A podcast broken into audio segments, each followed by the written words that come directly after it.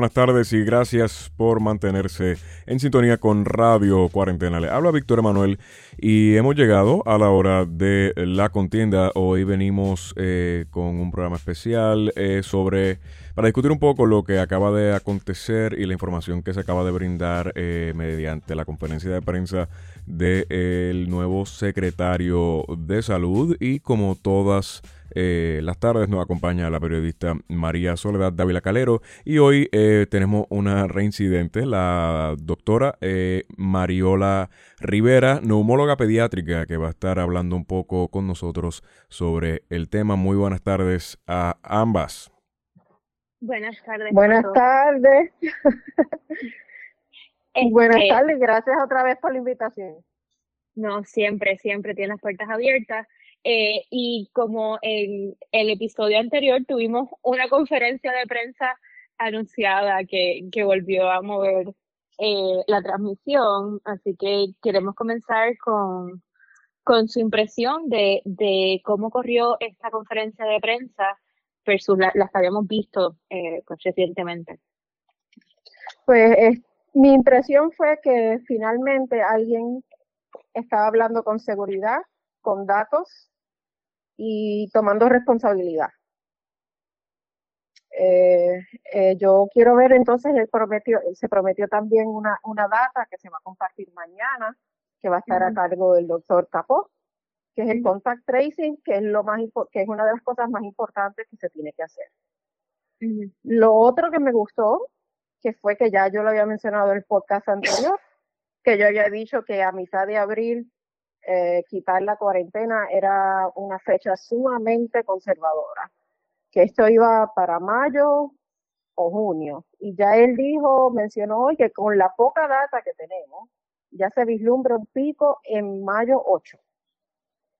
Por lo tanto, eh, tenemos que tenemos que estar preparados para lo que viene. Este, quiero, yo creo, yo creo que, que el, de la manera que habló hoy, me parece que es muy consona como él habló hoy en, en Radio Isla, que, que, que fue cuando dijo que bastante abierto, mira, aquí hay una deficiencia de datos, eh, y, ese, y en ese caso yo creo que eso es positivo. Hay unas cosas que sí me preocupan de, el, de las cosas que dijo, eh, porque cuando se le pregunta si el, el doctor Capó va a ser eh, epidemiólogo del Estado o no, como se había anunciado originalmente al principio del día, él dice, vamos a no pensar en los títulos. Y eh, a mí lo que me preocupa con eso entonces es cuál es el estatus de la oficina de la epidemiología del Estado, o del epidemiólogo del Estado, eh, y de las gestiones que, que, se supone que estuviera atendiendo esa oficina. Eh, e-, esa es mi, mi, mi preocupación con, con, lo de no atender el título, porque el título va acompañado de unas responsabilidades eh, y un equipo de trabajo. Eh, eh, estoy de acuerdo contigo, pero él dijo una frase muy buena, que él dijo que toda, toda posición de ahora en adelante iba a ir de consono de acuerdo al nivel de preparación y experiencia. Yo espero que sea así. Ya mañana, cuando el doctor Capó se exprese, yo te puedo contestar mejor la pregunta. Y cuando yo sepa cómo se va, qué es lo que planifica hacer el doctor Capó para hacer el contact tracing, que es básicamente lo que tiene que hacer el epidemiólogo. Porque esa, esa información es sumamente importante, porque con eso se puede ayudar mucho y para evitar que el pico siga subiendo. Ahora, el, y, y, quiero retomar algo que había mencionado, que digo que usted había resaltado de de la conferencia es que ya no estamos hablando de mediados de abril, sino que estamos hablando de mayo, por ejemplo. Sí. Eh, pero, por otro lado, él mencionó eh, que él no prevé, ¿verdad?, que, lo, que el sistema hospitalario queda abrumado.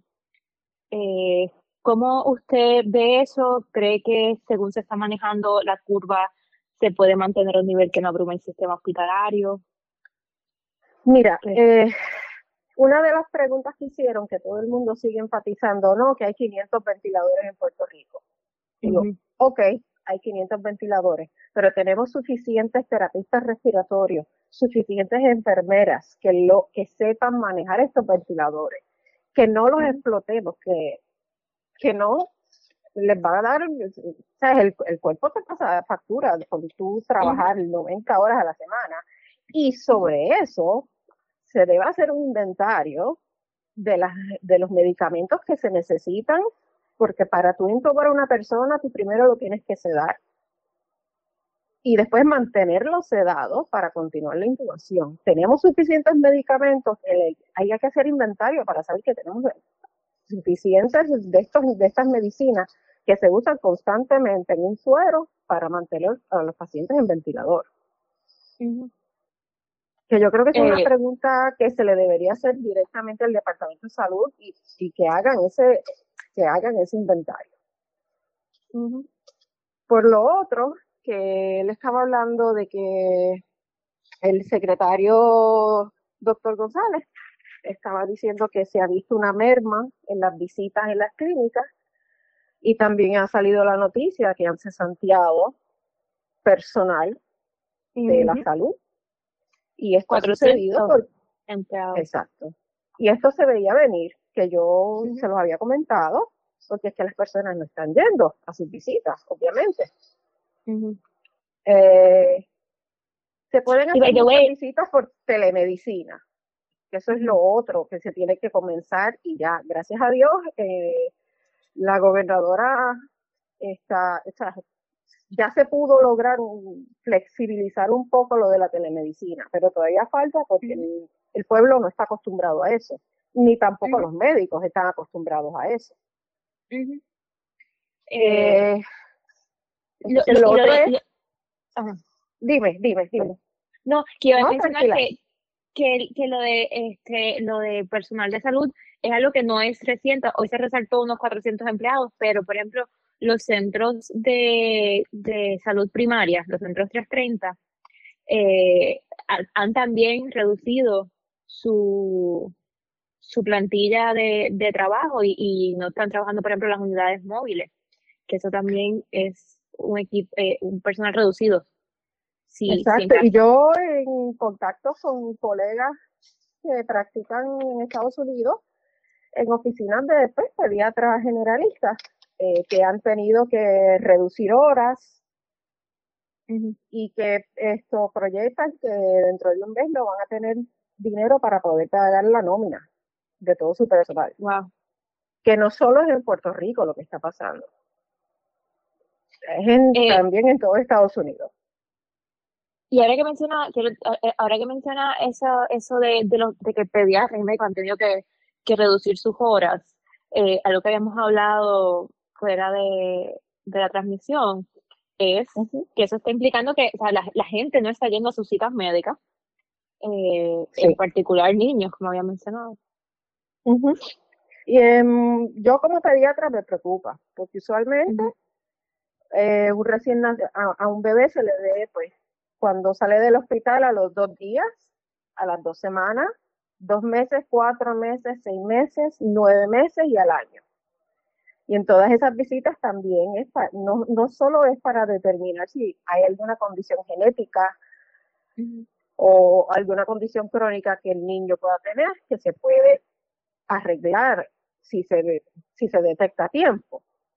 Pero también están las vacunas. Y, ya sabemos los problemas que suceden cuando no hay vacunación. Se va perdiendo lo que se llama en inglés herd immunity. O sea, que, que se nos protegemos unos a otros al todos tener la vacuna. Y lo que puede suceder es que va a tener repercusiones en el sistema de salud de aquí a, yo diría, seis meses, un año, porque puede que niños comiencen a presentarse eh, con síntomas que los que están entrenando, los, médicos que entran entrenando ahora mismo en pediatría nunca lo han visto y solo lo han leído en un libro. Y identificarlo es bien, a veces es difícil porque no lo has visto. Tú lo leíste, más nada. O sea que eh, eh, de aquí a cuando todavía estamos, cuando estamos buscando recuperación o inclusive eh, en una posible segunda ola o tercera ola de, de, del COVID-19, porque estas enfermedades respiratorias, epidemias pasadas, han tenido varias horas, olas, eh, eh, que podemos entonces de repente también estar regando con un montón de, de bebés o de, o de infantes que, que estén cogiendo enfermedades que no hayamos visto en mucho tiempo. Exacto, que habíamos dicho, las hemos erradicado, estamos contentos y vuelven a empezar. Esto, lo de la ola de, del, del, coronavirus 19, también yo publiqué una gráfica en mis redes sociales sobre lo que va a pasar tan pronto se acabe la primera ola de la pandemia. Si no se, si no se produce una vacuna, va a volver a, venir otra ola después. Eventualmente yo, yo les envío la gráfica a ustedes para que entiendan, porque explicarlo así es difícil, poder yo enseñar la diapositiva se me hace difícil. Pero eso es lo que se prevé que, va, que, que puede suceder si no hay una vacuna. Y este virus, por lo que se ve, eh, por todo lo que he leído, cambia, está cambiando mucho. Eh, el comportamiento es bien infeccioso, eh, se, se, se, transmite fácilmente, vamos a ponerlo así. Y si sabes, y si te das cuenta, el virus de la influenza se comporta de una manera que todos los años tú te tienes que vacunar. Y la vacuna de la influenza mm, todos los años no es la misma. Se hace un, se hace una debido eh, eh, estadísticas intentando ver cuál, cuál cepa de influenza va a ser la que ese año va a ser la que va a estar más fuerte y entonces para esa es la que se vacuna. Así es que funciona. O sea, por eso es que es importante todo, en todas las temporadas de, de influenza buscar la, la vacuna. No, Sí, todos los este años lo tienes que hacer. Ahora, eh, los niños no son los únicos que, que, puede, que, que están viendo afectado su, su servicio médico y, y otras cosas que, que a mí me preocupa en caso de que, particularmente si, si la situación se sigue empeorando, es que, que en Puerto Rico hay muchas personas con enfermedades crónicas que necesitan tratamiento o pacientes de cáncer.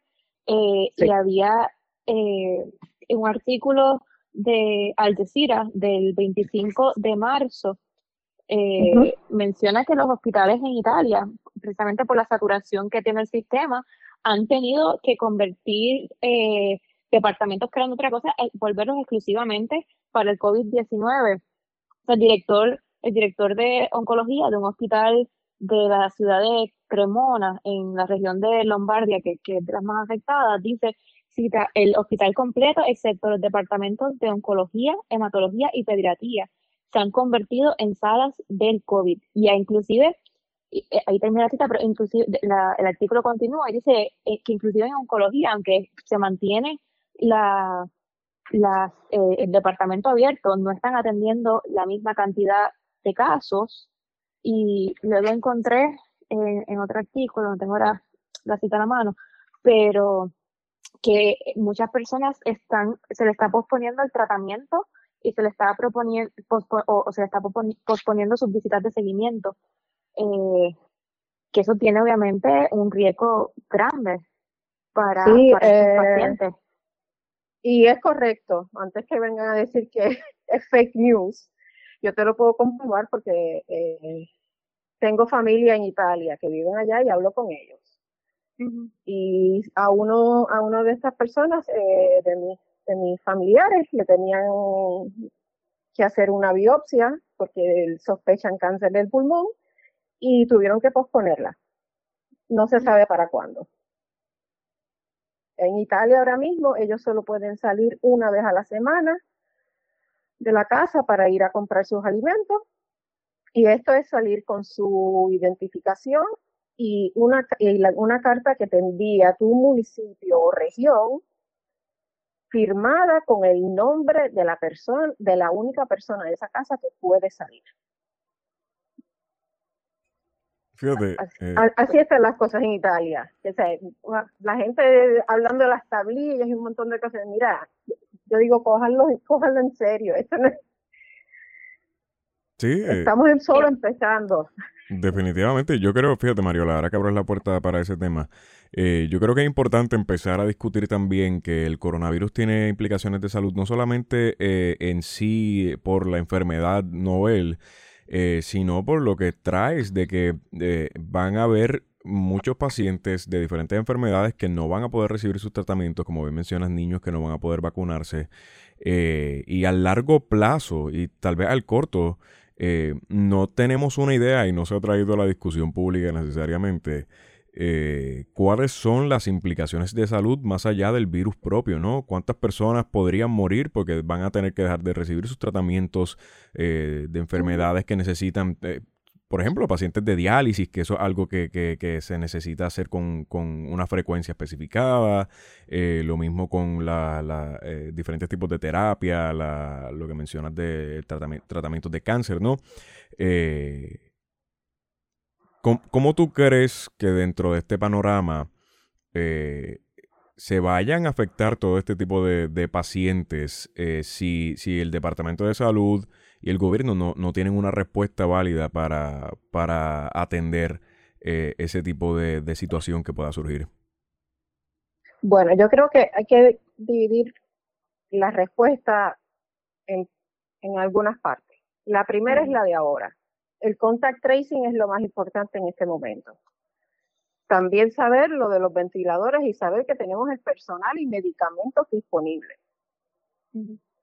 Segundo, secuelas de las personas, de, los pacientes que logren pues pasar y recuperarse después del coronavirus. Ahora mismo no hay data científica para yo saber y decirte cuánto daño el virus le puede haber hecho en sus pulmones. Quizás ahora vamos a tener una población todavía mayor de personas con problemas respiratorios.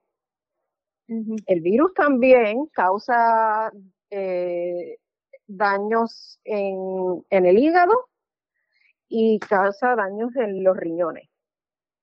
Todavía no sabemos si son unos daños que se, pues, después que lo damos de alta está bien o si van a hacer daños para toda la vida. Ah, el, departamento eh, el departamento tiene que tiene que tener el plan de acción para ahora y el plan de acción para dentro de seis meses. Para que todos esos pacientes para que para, que todo fluya.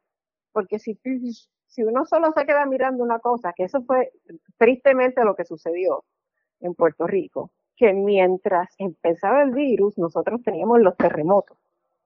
Entonces entonces nos enfocamos en una cosa, pero dejamos la otra pasar. Más o menos. Eh, lo triste es que los médicos primarios, los generalistas, están teniendo que cerrar sus clínicas. Lo repito otra vez, y eso, y eso es triste. La otra eh, situación que hay es que, como mencioné, telemedicina. Lo último que leí es que eh, la ley ahora mismo tú puedes hacer la visita de telemedicina, pero no puedes enviar receta. Entonces, ¿de qué vale si yo veo un paciente que necesita una medicina y yo no lo puedo recetar? Ok, ¿y, y, cuál sería, qué están, qué están haciendo para, para enviar la receta si, si se necesita, si el paciente necesita una receta o, ahí tienen que entonces acordar para verse? Exacto, hay que acordar para verse. Eso es lo último que, que he leído. Pero recuerden, todos los días salen informes nuevos, cambian leyes, el colegio de médicos, el colegio de médicos de Puerto Rico está muy activo, pero son muchas cosas que, que es un efecto así, dominó. Una cosa cae y siguen todas cayendo. Y hay, hay una preocupación, o sea, en Puerto Rico eh, hay, hay muchos pacientes de asma, pero en, pero en general también hay muchas personas con alergia y eso. Hay una preocupación que vengan polvos del Sahara y entonces tengamos salas de emergencia con gente con tos por, por coronavirus y gente con tos por, por alguna de las otras condiciones, entonces se llenen, ¿verdad? Entonces se confunde, se confunde. Por lo tanto, eh, hoy salió un informe de la Academia Americana de Alergia, Inmunología y Asma sobre el COVID y todas las condiciones que ellos tratan, que entre ellas es asma. Lo que a nosotros, los que tratamos a pacientes asmáticos, nos preocupa es esto. Y me preocupa más en Puerto Rico, donde hay tantos asmáticos que no están controlados, que van a salas de emergencia a recibir su terapia. No se recomienda usar la máquina de terapia, como la llaman en Puerto Rico, ahora mismo durante esta pandemia, porque lo que va a hacer es que si el paciente realmente lo que tiene es coronavirus, lo va a aerosolizar. Si tú decides la terapia, eh, lo, lo va a poner en el aire. Que tú sabes, tú has visto, se sale el humo así por la máscara. Sí, sí, sí. Eh, oh. Dicen que si se tiene que hacer eso, tiene que ser en un lugar con presión negativa.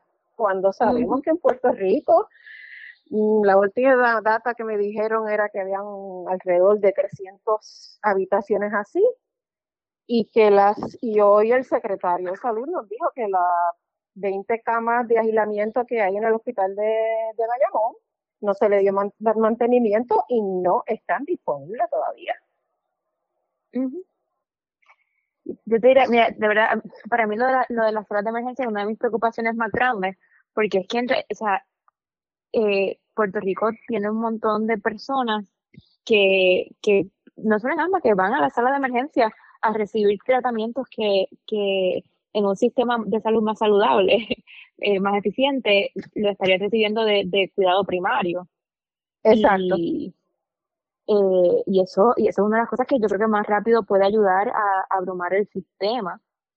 Eh, y, y, que, y que otra cosas es que como las personas a veces dejan tanto tiempo, a veces porque no tienen plan médico, por ejemplo, eh, el cuidado de su salud, una vez llegan a sala de emergencia, algo que a lo mejor hubiera, se hubiera resuelto con unas pastillas que descansan en tu casa, de repente es una hospitalización, o, o una hospitalización más larga de lo que hubiera sido, y entonces esa cama está ocupada por más tiempo, eh, que, que, o sea, que, hay unas deficiencias que creo que, que, que son un riesgo como permanente eh, en todo este Pero... proceso las deficiencias, eh, para mí, la raíz de todas estas deficiencias que estamos hablando viene de que no hay educación al paciente. Tú usualmente, por ejemplo, eh, vamos a decir, mi abuelo iba al médico y regresaba con una receta y yo, abuelo, ¿te explicaron para qué es esto? Yo no sé. Él me miró, escribió la receta y me dijo adiós. Si uno usa, aunque sea cinco minutitos adicionales, eh, uno puede ayudar más y ayudar al sistema completo de salud que no colapse, porque si el paciente está informado y educado de la manera correcta de cómo tratar su enfermedad crónica, eso ayuda muchísimo. Pero al no educar al paciente, pues eh, vemos las consecuencias después de salas de emergencia que se usan en vez de emergencia para dar cuidado primario médico. O, a veces también un aspecto de acceso, porque por ejemplo yo, tengo amigos que, que no tienen no, no tienen plan médico, que su trabajo que, que por qué sé yo son contratados como freelance o cosas así, no tienen este no tienen plan médico. Y y aquí hay un hay hay como hay un gap de gente que por alguna razón no cualifican o no pueden pagar el plan médico privado, pero tampoco pueden, son parte de Vital, ¿no? tampoco pueden ser cubiertos, quedan afuera de Vital. Y, y se quedan como en el aire. Sí, tienes toda la razón y yo creo que esta pandemia nos está ayudando a ver todas las deficiencias del sistema de salud que tenemos nosotros. Porque para mí yo digo que la salud, al igual que la educación, es un derecho, no es un privilegio.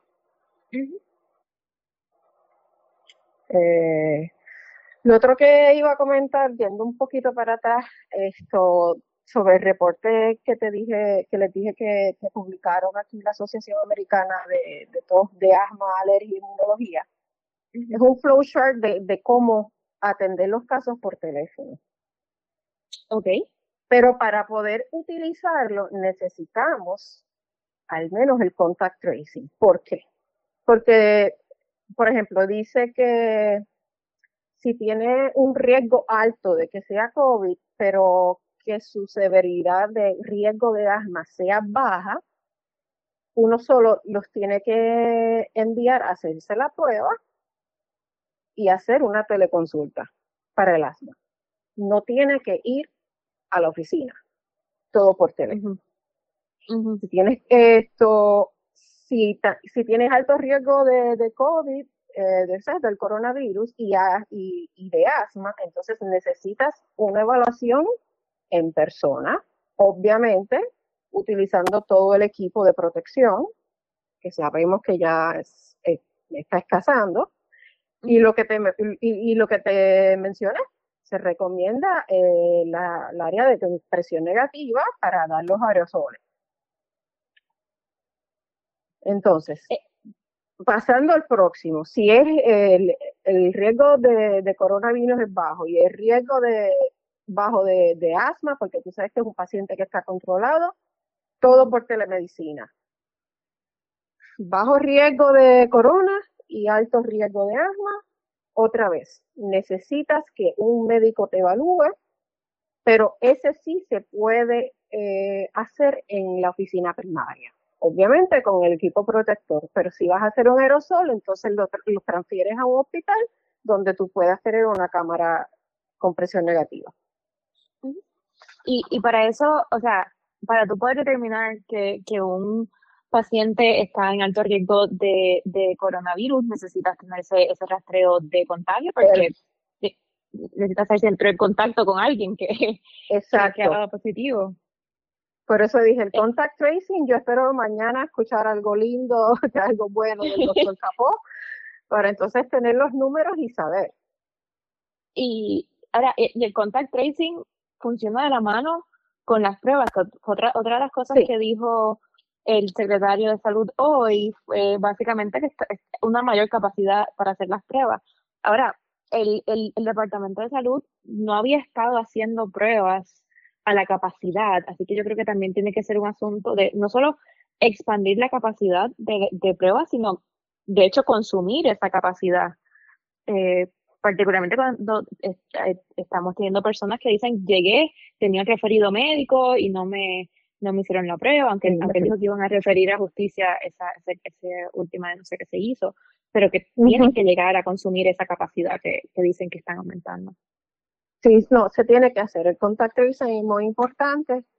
Eh, otra vez en mis redes sociales hoy leí, puse ahí un pequeño resumen de otro esto, reporte científico que salió de hacer contact tracing a través de una aplicación en tu teléfono celular. Está muy interesante. Y es, y es otra opción que podemos tener al menos, porque la primera, si al menos una persona que sepa que fue positivo lo reporta, ya el resto de las personas que él, que él diga que con las que tuvo contacto, automáticamente uno las pone en cuarentena 14 días. Y, y, el, y esa aplicación ayudaría a, una, a atender una de las quejas principales que había sido, que es que no había personal. Eh, Exacto.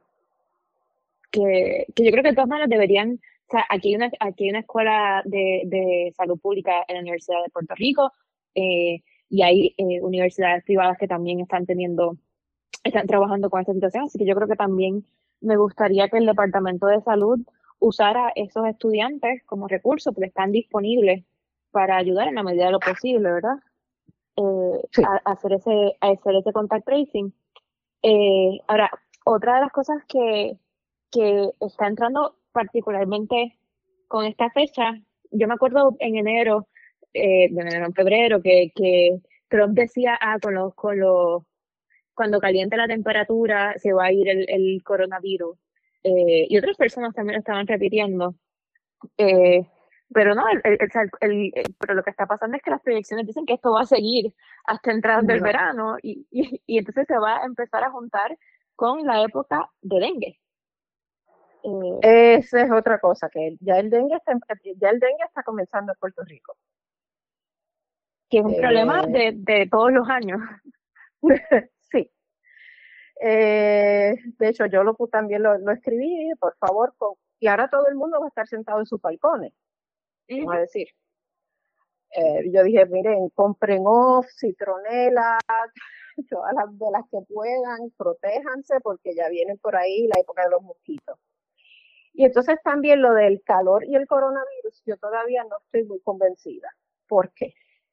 Porque yo comparo usualmente la influenza, el virus de la influenza acá en Estados Unidos se ve cuando comienza el otoño.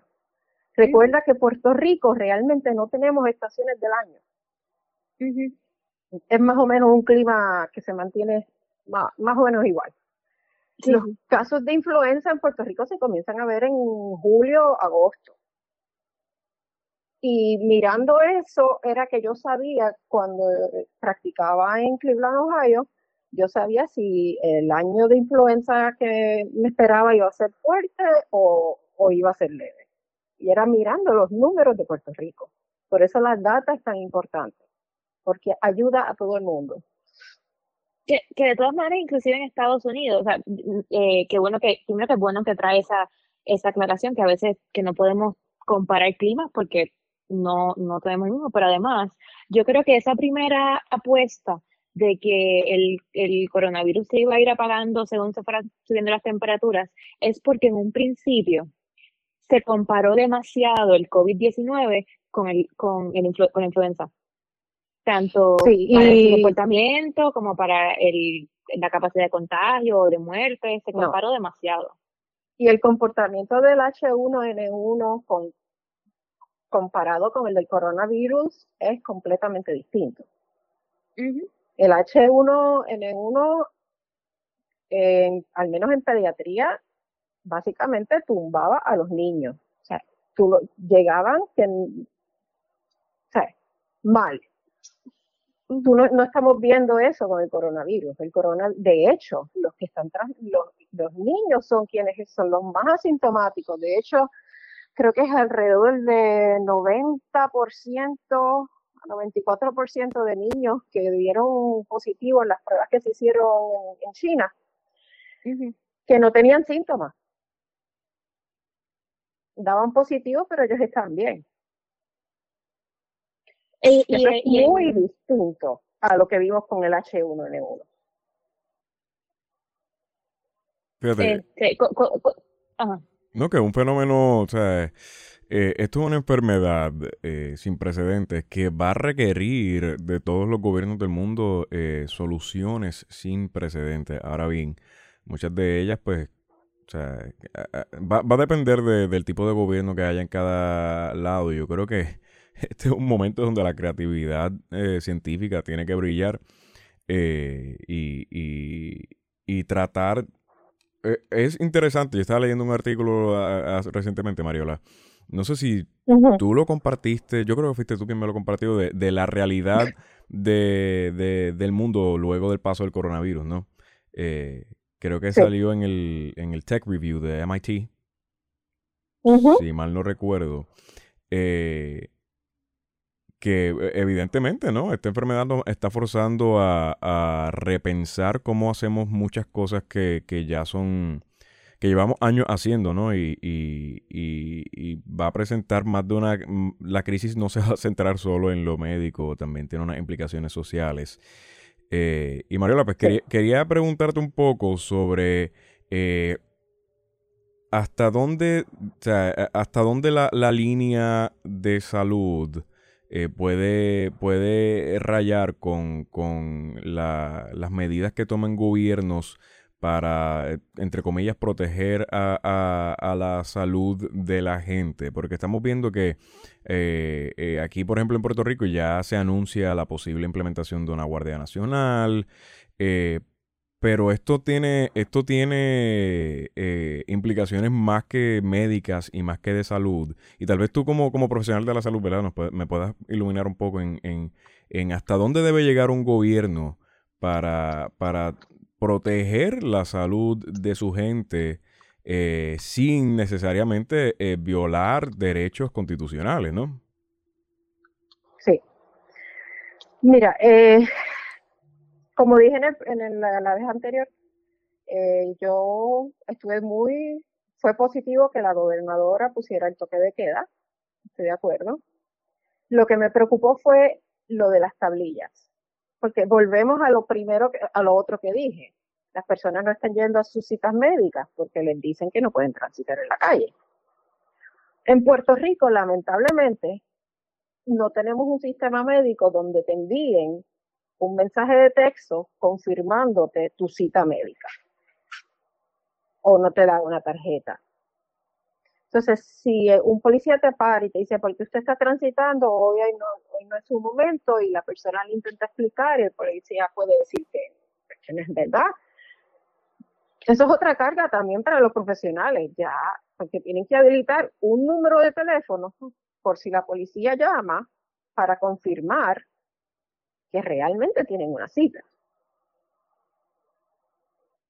Y es una cita de seguimiento, porque dicen, no, pero vayan, si es una emergencia, pues sí, pero si es una cita de seguimiento, yo creo que también se les debe decir que pueden, pero hay que buscar una manera eh, razonable de que esto pueda suceder.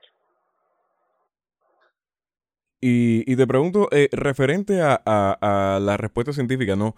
Eh, hemos visto que, nos estamos moviendo, interesantemente, a, métodos eh, que requieran la menor cantidad posible de contacto físico para, para hacer cosas que usualmente no, no, podíamos ni pensar que se podían hacer de estas maneras eh, digitales. Eh, hemos escuchado ya de, supermercados que están creando aplicaciones donde la gente puede, le hacen o delivery de la compra o, les preparan la compra y la gente puede ir a recoger y ya se están popularizando a, nivel masivo, ¿no?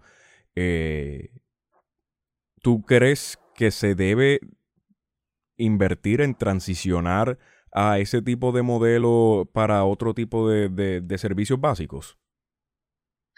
Para telemedicina estoy completamente de acuerdo, porque también evita, como dije, colapsar un sistema de salud.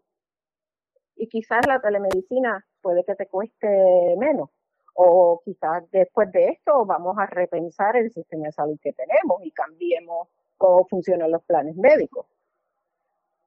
Porque ahora mismo yo no creo que es justo que un paciente tenga que pagar por la prueba. Eso para mí, eso no es justo, es innecesario, es irresponsable. No.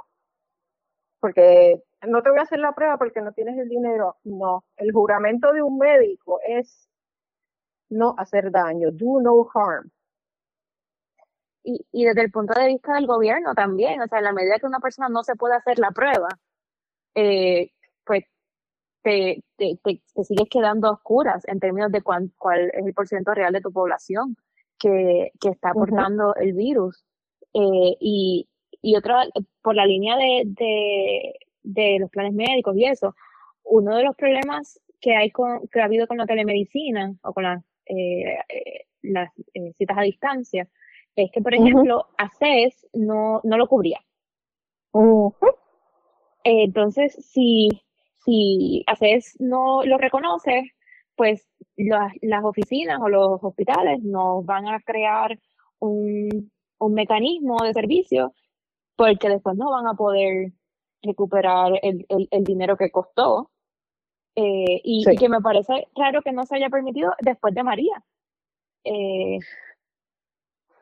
con, con, porque yo creo que, que una de las cosas que, que se puede ver es que a veces es más fácil si puedes atender a la persona por teléfono, que no tenga que llegar al lugar, por ejemplo, pues, eh, pues, eh, pues, es más fácil manejarlo. Entonces yo creo que, que llevamos, que debimos haber aprendido de María y hacer, ya debía tener eso, no debía haber esperado que ya comenzara la situación del COVID-19 para entonces permitir que se facturaran las visitas por telemedicina.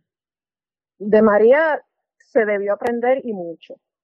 De los terremotos en enero también se debió aprender mucho. Ahora, yo espero que ya con esta tercera cosa, una detrás de la otra, aprendamos y apliquemos lo que hemos visto y estamos aprendiendo y lo que nos está demostrando. El sistema de salud de Puerto Rico estaba atrás. Este, y, y de nuevo, son cosas que, que los sistemas estaban, o pues, este, que la estructura estaba, que es que simplemente no, no se, no se le hacía viable a, a los médicos o a los centros eh, poder ofrecerlo. Y, Exacto, ¿no? Y, y tuvimos toda la, todos los médicos que se fueron en, en cinco años, el número fue exponencial, la, la cantidad de médicos que, de médicos y enfermeros que se fueron de la isla.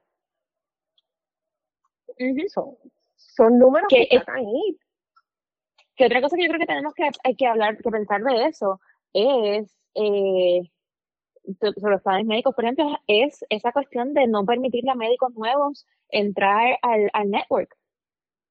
Eh, que eso es otra de las cosas, porque si el médico se gradúa y no consigue ningún plan médico que, que lo quiera entrar a su network, pues no tiene, no tiene cómo montar su, su oficina bajo este sistema. Si tuviéramos un servicio universal, pues quizás sería otra cosa, pero no, vivimos eh, con un sistema de, de aseguradoras de salud y si no, y si ellos no quieren incluirte, pues no puedes tener tiempo, no puedes tener paciente. No. Y el proceso para, para ser aceptado como proveedor en un plan médico en Puerto Rico no es una cosa fácil. Son un montón de pasos, es dinero que hay que pagar. Es todo dinero. Sí, que de nuevo, para, para estudiantes, para graduados, recién graduados, ¿verdad? O, saliendo desde las residencias, tratando de montar sus oficinas. Eh, sí, no están en la posición de, de gastar mucho dinero. Bueno, eh, personas, eh, médicos que, que llevan años no están en la misma posición que estaban antes. Eh, porque también muchos pacientes han ido, porque muchas cosas cuestan más o porque los planes médicos pues no devuelven, no, no, el, dinero que dan no es acorde a lo que verdaderamente cuesta un procedimiento. Sí. Eh, es, es, es, otro tema bien largo. depende, depende del plan médico, es lo que te paguen por, te, pagan por visita. Depende cómo factures, eh, el nivel de la cita, es lo que te envían. Ah, son muchas cosas, o sea, el médico no solo es que atiende al paciente. Y todo el mundo a veces piensa, pues mira, cerró la oficina, eh, no, no, después de ahí uno se sienta a llenar facturas y mandarlas. Hacer la facturación, los, los niveles, los códigos que los tienes que saber. Si pones un código mal por algún error, te buscas, eh, sale una investigación, entonces también te dejan de pagar y tienes que volver a ver, mira, pues, pues mira, no, aquí está el récord médico, mira lo que yo hice, son muchos pasos. Que, que yo, yo creo que de nuevo hay, que repensarlo porque ahora mismo una de las cosas que había mencionado en el, en el episodio pasado era que, que en Puerto Rico hay una población de médicos que es envejeciente. O sea, no solo la población es envejeciente, es que los médicos en particular es una población envejeciente, pero, pero el sistema no, no está diseñado en este momento o no está funcionando de manera que nos permita entonces retener ese, ese talento. Uno, dos, creo que también es parte de lo que está provocando que la respuesta no sea del todo lo más rápida posible. Eh, porque... Sí, como, como mencioné antes, tenemos muchos estudiantes de medicina que se gradúan, pero no hay la, el mismo número de posiciones de residencia, así que muchos de ellos se tienen que ir de Puerto Rico si quieren hacer, si quieren ser pediatra, internista, ginecólogo, cirujano, los puestos son limitados. Los hospitales de enseñanza fueron desapareciendo. Que eso, sí, yo creo, yo, y, lo he mencionado varias veces, a mí me gustaría que en esta situación no pase como ha pasado en otras en otras crisis que hemos estado viendo en los últimos años, que en el momento pico, eh, pues hay una, hay una gestión de, las organizaciones, hay una gestión del gobierno, y cuando se calman las aguas, pues no se le da seguimiento. A mí me gustaría ver que, que de aquí se den unos cambios más a largo plazo, porque eh, e, este, esta situación nos cogió de, nos cogió como desprovisto, pero en realidad nos cogió desprovisto por unos problemas que llevaban tiempo y que se llevan denunciando desde ese tiempo. Sí, es lo que, es lo que Tienes toda la razón. es lo que hemos discutido ya, y creo que lo discutimos la vez pasada cuando estaban Regina y, y Mariola, que hay un... E, esta situación, eh, si hace algo muy bien, es que nos invita a, repensar una vez más nuestro sistema de salud eh, pública y cómo... y la educación, porque... Y la educación, correcto. Sí, sí, cuando digo sistema me refiero como a toda la estructura, ¿no? Eh, eh, que, que, provee un, un, que debe proveer un sistema de salud que está, que estamos muy faltos en Puerto Rico de esas estructuras porque en administraciones pasadas, oye, y, no se puede tapar eh, eh, el, cielo con, la mano, ¿no?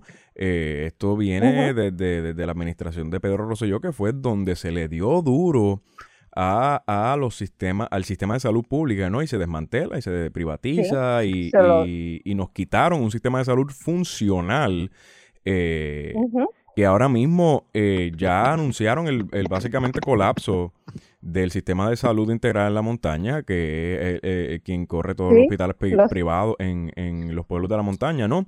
que muchos de ellos están cerrados. Cerrar operaciones, sí, cerraron operaciones.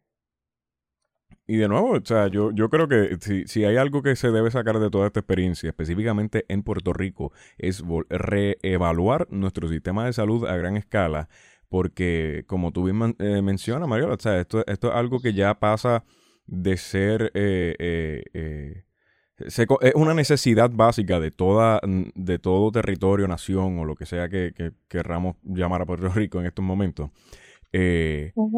Tener un sistema de salud básico que pueda responder a las necesidades básicas de su gente. Puerto Rico es un país en el pleno Caribe abierto a infecciones de diferentes partes del mundo, no por ser una isla nos eximimos y de hecho eh, eh, recibimos una eh, muchas enfermedades vía, vía mosquito, porque no se trata solamente de, del dengue, que ya es como nuestra enfermedad residente, ¿no? o para usar el término, para usar el término que usaron en el, en el Task Force médico, enfermedades importadas. Tenemos un montón de enfermedades importadas. recibimos de todo. Esto, pero una cosa también importante que debemos resaltar es que se ha demostrado que en los países donde el cuidado primario es donde más importancia se le da las enfermedades crónicas disminuyen. El problema en Puerto Rico tenemos muchos hipertensos, asmáticos, eh, eh, colesterol alto, todo eso, diabetes. todo eso se podría, diabetes se podría evitar con un buen cuidado primario. No tener que llegar al extremo que entonces quedan hospitalizados. Los diabéticos entonces terminan en diálisis porque tienen fallo renal. Tenemos eh, los asmáticos que entonces constantemente están usando la sala de emergencia cuando podrían estar controlados. Es muchas cosas. Uno, dar educación al paciente y cuidado primario sencillo y para todos ayuda al sistema hospitalario, al sistema de salud completo y quita carga para podernos enfocar a los pacientes que realmente lleguen en, en emergencia. ¿Por, por, qué cree que se da lo de lo de que a veces los pacientes no están bien informados? Es que hay, hay una presión de los médicos de, de, tener muchos pacientes al día, es un aspecto de cultura? ¿Qué, qué, qué crees que está pasando y cómo se podría arreglar? Mira, uh, lo que sucede es esto. Eh, si tú trabajas para un hospital, te piden el número de pacientes, eh, le llaman los RVU, Revenue Units. Si tú no llegas a cierto número en cada, ah, en cada tiempo, te llama un administrador del hospital a, regañarte, básicamente. Y, wow, pues es así, a, veces piensan que el médico eh, está, es difícil, entonces. Los de oficina privada no sé, porque ellos sí pueden controlar su tiempo. Yo, a mí usualmente, si es una visita de un paciente que yo nunca he conocido, que es la primera vez que lo veo, eh, separo 30 minutos a 45 minutos, depende de lo que, de la información que ya yo haya recibido antes para saber cuán complicado o no puede ser el caso. Ya visitas de seguimiento las bajo a 15, 20 minutos porque los conozco. Pero eso sí, Si tú trabajas para un hospital, te exigen unos números de productividad. Y si no los cumples, te llaman a la oficina. Wow, wow, wow. Eh, sí. Ah, no, es... yo creo que acabo, de decir una verdad que es que así es que vivimos. Sí. O sea, cuando dijiste revenue unit, y dije, pero es que estamos hablando de seres humanos. Exacto. Sí, no, estamos hablando de vidas. Exacto. Sí. Y cuando a mí me llama, no, se llama fulano de tal, dime. Wow, es, increíble la, realidad de los, de, los hospitales, ¿no? Y de cuando se trabaja, yo creo que, que sobre todo la, el asunto de la salud pública desde una perspectiva de, de capital, ¿no? De, de ganancia, eh, eh, lo difícil que es y, lo mucho que, se termina ¿no? Eh, jugando con vidas para, la adquisición de, capital y de dinero. Eh, por eso es que pues, todavía estamos teniendo muchos debates sobre la accesibilidad a la salud. y ahora un punto, y yo creo que con esto podemos ir cerrando ya, hay, hay un issue muy serio en Puerto Rico que, se tiene que atender, mm, no solamente en esta crisis, eh, pero sí hay una crisis de accesibilidad a la salud en términos generales, donde en Puerto Rico una de las razones por las cuales mucha gente no padece de buena salud es también porque los hospitales no son y los médicos no son accesibles, ¿no? Puerto Rico es, un, un, espacio donde no, yo me atrevería a decir que la gran mayoría de las personas no tienen eh, algún tipo de plan médico eh, que les cubra sus necesidades más básicas eh, más allá de aquellos que puedan contar con la reforma o, con ese tipo de planes públicos que, constantemente están sufriendo ataques, ¿no? Eh, y yo creo que una buena nota para ir terminando este episodio es, es hacer el énfasis de la necesidad eh, de cualquier país, y específicamente en este contexto de Puerto Rico, de, que la salud sea algo accesible para todos. Eh, y, y, porque se trata del derecho a vivir, no solamente de, de Exacto vivir una vida de calidad, ¿no? Digna. No, y relacionado a eso, yo creo que yo tengo que añadir algo que realmente como médico que he tenido que pasar por, por ver a mis pacientes, pues, irse, vamos a decir, que economistas estén diciendo, no, hay que abrir y pues que, pues, que, lo, que los desconecten para un médico con vocación, uno tomar esa decisión no es la cosa más fácil del mundo. Eh, yo he tenido que tomar esas decisiones y no han sido, no han sido noches fáciles. He sabido quedarme en el, en el estacionamiento del hospital por una hora para entonces poder llegar a mi casa. Que alguien que no ha tenido que certificar una muerte hable de esa manera, para mí es una falta de respeto. Y lo digo así porque es que no es fácil tomar esas decisiones. No es mirando billetes, es mirando la calidad de vida y que, o mirando que le podía dar el tratamiento y no se lo, no se lo di porque me lo impidieron. Sí, sí, cuando yo, eh, yo creo que yo creo que hay que pensar en esta crisis en aspectos económicos, en el sentido de si la gente no tiene no tiene para vivir, no tiene ahorros o, no le va a llegar el cheque, vas a, vas a tener unos problemas de acceso a, a, a la salud, pues no va a poder comprar sus medicamentos. pero cuando yo escuché la frase de eh, creo que era el, el deputy, el, bueno, el, el, el, vicegobernador de, creo que era Texas, decir que, bueno, no que las personas mayores y que estaba dispuesto a morir, y decir, bueno, o sea, si yo tuviera alguno de mis abuelos vivos, eh, yo entregaba todo el dinero que hay en la bolsa, en la bolsa de valores para que ellos se mantengan vivos. eh, Mira, y incluso creo que es en New Jersey, ya pasaron la, la, orden de que los ventiladores no se le, no se le darán a personas con discapacidades mentales o pacientes con síndrome de edad. Wow. O sea, ya estamos, ya, eso está llegando ya casi en la Venecia. Mm, eh, sí. eh, yo, eh, para, para, para ir cerrando, uno, yo creo que cuando hablamos de aspectos económicos, la manera saludable de hacerlo es hablar de cómo protegemos a los más vulnerables que no tienen un, eh, que, que no tienen apoyo económico. Exacto.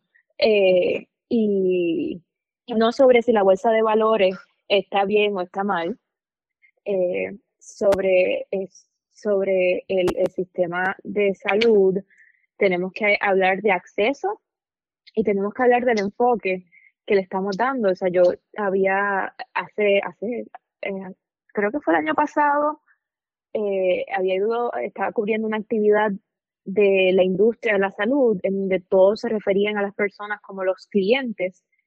Y no, porque no son clientes, son pacientes. No.